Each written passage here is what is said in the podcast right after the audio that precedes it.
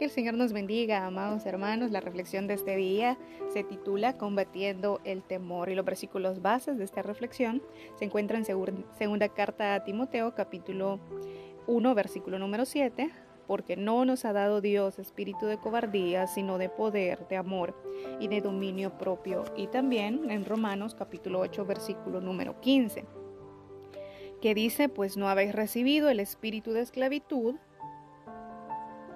para estar otra vez en temor, sino que habéis recibido el espíritu de adopción por el cual clamamos Abba Padre. Temor es un sinónimo de la palabra miedo. ¿Y qué es el miedo? Es una sensación desagradable o una eh, emoción angustiosa por sentir una percepción, por tener una percepción de peligro real o imaginario. Entonces, ante nosotros, ante el temor, tenemos que tener ciertas precauciones dentro de las cuales les quiero mencionar tres. Número uno, no anidarlo o no cederle espacio. El temor puede venir por muchísimas razones.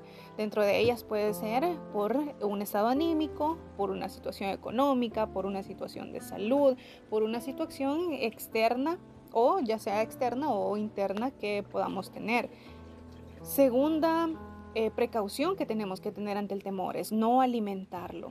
¿Cómo es que no lo vamos a alimentar? No alimentarlo a través de tantas noticias, a través de tantas, eh, sí, noticias desagradables que puedan venir a nuestra mente o que puedan venir eh, a nuestros oídos, sino, eh, sino combatirlos con la palabra combatirlos con la palabra. ¿Qué, ¿Qué nos dice Dios acerca del temor con respecto a la economía?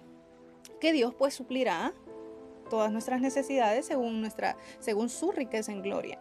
Ahora, ¿qué es lo que dice Dios, por ejemplo, eh, con respecto a la salud? Que el herido fue y por su llaga hemos sido nosotros curados. También dice que el ánimo del hombre soporta la enfermedad.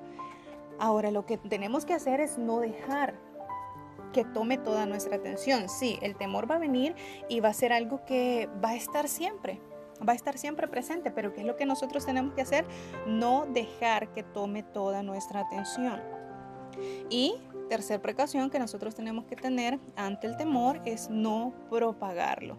Y esto es no extenderlo, no contagiarnos nosotros, pero tampoco eh, contagiarlo a las demás personas. Y esto es no difundir ya sea noticias falsas o noticias desagradables, no difundirlas, al contrario, dar siempre, tener siempre una palabra de parte de Dios a través de, la Biblia, a través de su Santa Escritura, tener siempre una palabra presente en nuestros corazones y en nuestra mente, porque recordemos que dice la palabra del Señor que de la abundancia del corazón, de eso habla la boca.